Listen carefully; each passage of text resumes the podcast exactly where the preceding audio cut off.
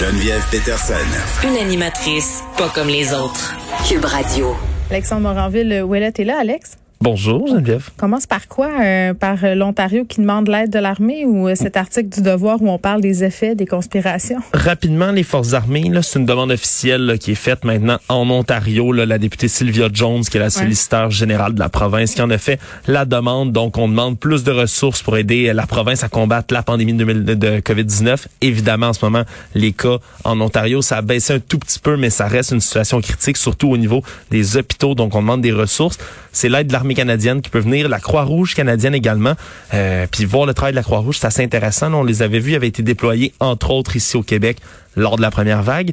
Ce qu'ils font à la Croix-Rouge, on les avait reçus en entrevue souvent ici. C'est spécial, hein? c'est pas nécessairement des gens qui vont aller en dedans dans les hôpitaux aider, mais souvent sur des mesures d'urgence, hein, un peu. Ils ont l'expérience, entre autres, dans d'autres pays qui ont moins de systèmes de santé développés. Ils vont aider à mettre des camps de fortune, des lits aussi supplémentaires pour accueillir des patients s'il y en a. Donc, euh, c'est vraiment comme une espèce de service d'urgence qui pourrait être rendu. L'armée canadienne aussi qui va être appelée à être déployée en Ontario en ce moment. Il y a 900 patients aux soins intensifs, juste aux soins intensifs en ce moment. Non, la situation euh, qui est loin de s'améliorer.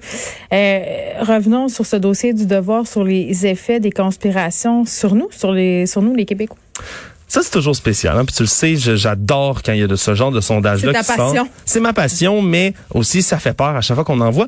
Celui-là là, qui a été mené là en ce moment, entre autres par le CEM, le Centre d'études sur les médias de l'Université Laval, sondage CROP entre novembre 2020 euh, et le 20. C'est assez intéressant. Honnêtement, c'est assez intéressant ce qui en ressort parce que il y a tout de même encore l'espèce de petit pourcentage marginal qui disait être très d'accord avec certains énoncés. Ces énoncés-là, c'est entre autres pensez-vous et partagez-vous la théorie QAnon, hein? entre autres la cabale pédophile sataniste. Ça, on l'avait vu aussi dans le sondage léger là, que ça revenait beaucoup, puis qu'il y avait un nombre quand même assez important de personnes qui trouvaient que cette théorie-là était plausible, ils croyaient. Dans le cas-ci, dans ce cas-ci, dans ce sondage-là, sur 1000 personnes interrogées, il y a 6% qui disent très d'accord avec tout ça. Moi, ce que je trouve intéressant, c'est pas le 6% qui me fait peur. Ah, 6% c'est honnêtement, c'est relativement normal. 6% des gens qui croient qu'il y a une okay. c'est c'est qui, qui croient de plus ou moins près, là, disons, ça existe. C'est qu'il y en a 20% là-dedans qui sont assez d'accord. Assez ah, d'accord. Donc, des gens qui semi-demi comprennent ça, ils sont d'accord, le reste c'est assez en désaccord puis très en désaccord, on le comprendra, mais 20% quand même, c'est c'est quelque chose qui m'a pas nécessairement surpris, je te dirais. Sur combien de personnes? Là, on est sur 1000 personnes. Quand même. C'est quelque chose qui me surprend pas, honnêtement. Puis je vais t'expliquer pourquoi parce que tout ce qui traque QAnon, il y a des gens qui suivent pas nécessairement ça, qui sont pas nécessairement tombés dans le trou de lapin si on veut, mais qui pour eux, les gens de QAnon, ça peut pas être des gens qui sont mal intentionnés parce que ils font des choses pour les enfants. Ils combattent la pédophilie. Ça, c'est un concept qui est absolument extraordinaire. C'est la peur de la pédophilie. Mais Martin Geoffroy euh, m'en avait parlé, qui collabore à l'émission, en me disant, c'est pas pour rien qu'il y a beaucoup de femmes qui adhèrent au mouvement Quenon. C'est parce que quand tu dis, écoutez, là, on va mettre fin à un mouvement qui exploite des enfants, ces femmes-là qui sont souvent des mères, ben, écoute, elles se disent, ben oui, ben oui, il faut mettre fin à ça. Ça les interpelle directement. Ça vient les chercher directement. En 1909, il y a le magazine Woman's World qui diffusait quasiment à 2 millions d'exemplaires aux États-Unis. Ce magazine-là avait sorti un grand article sur le fait qu'il existait un trafic d'êtres humains qui visait les jeunes filles blanches, qui voulait les réduire à l'état d'esclaves sexuels. Ça sortait de nulle part. Mais en 1909, déjà on prenait ça. Quelques années plus tard, il y avait même un livre qui avait été écrit par le clergé de Chicago, entre autres, qui s'appelait La guerre contre l'esclavage blanc, qui mettait en garde contre, attache un réseau de pédophilie autour des magasins de crème glacée. Je l'ignorais complètement. ça date pas, c'est des vieux concepts qui reviennent. La peur, la comme les légendes urbaines qui s'adaptent un peu euh, au climat social, au temps, puis qui, qui collent depuis, dans le fond, des, des, des dizaines d'années. Qui qui peut être pour la pédophilie? C'est un sujet plus rassembleur que ça. Qui peut être pour? Tout le monde va être contre. C'est toujours le bien contre le mal. C'est la base même de QAnon. Si je reviens au sondage, c'est particulièrement, ça semble particulièrement affecter la tranche des 18 à 34 ans.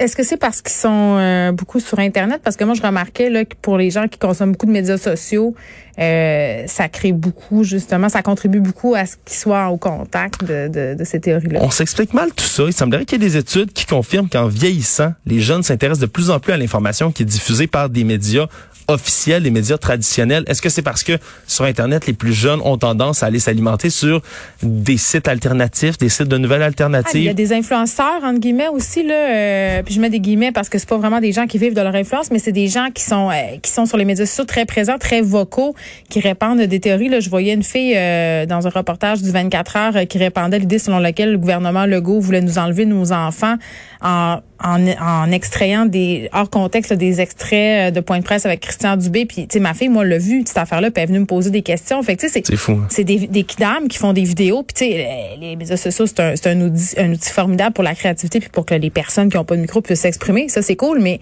il y a des gens qui disent n'importe quoi il y a d'autres mondes qui les croient. C'est c'est puis c'est encore un problème de littératie numérique. On est on est on a un peu on a un peu de la misère là à départager quand tu as 14 15 ans euh, que la fille qui est suivie par je sais pas moi 17 000 personnes ce qui peut sembler anodin mais c'est quand même pas rien, ben réussir à convaincre des gens justement qu'il y a une cabale pédosatanique. Oui, effectivement, c'est c'est un, problème puis ça ça se tient pas seulement à la droite ou à la gauche hein. Ah on voit autant est rendu au-delà de ben, ça là. Autant des gens de la droite libértarienne ah que des gens très grano, très de gauche, j'en ai vu beaucoup sur mon Facebook là, qui disent "Ah oh, ben prenez juste une douche froide, ah, mangez beaucoup de légumes, puis tout va bien aller, votre système immunitaire est plus fort, il n'y a pas besoin de vaccin." Euh non. L'eau chaude puis du citron aussi. Ouais, que tes remèdes de grand-mère, on s'en sortira jamais. Oui, ben oui, ben il y a vraiment une crise de confiance aussi envers les médias traditionnels, puis à un moment donné, il faudra peut-être se poser la question comment on fait pour ramener ces gens-là euh, puis regagner leur confiance finalement parce que s'ils l'ont perdu. En tout cas, moi, euh, je sais qu'on se regarde un peu dans le miroir. Alex, on t'écoute dans quelques instants avec Mario Dumont. Merci à Frédéric Mockel à la recherche, Maude Boutet, Luc Fortin, Sébastien Laperrière à la mise en onde et merci à vous les auditeurs. On se retrouve demain 13h.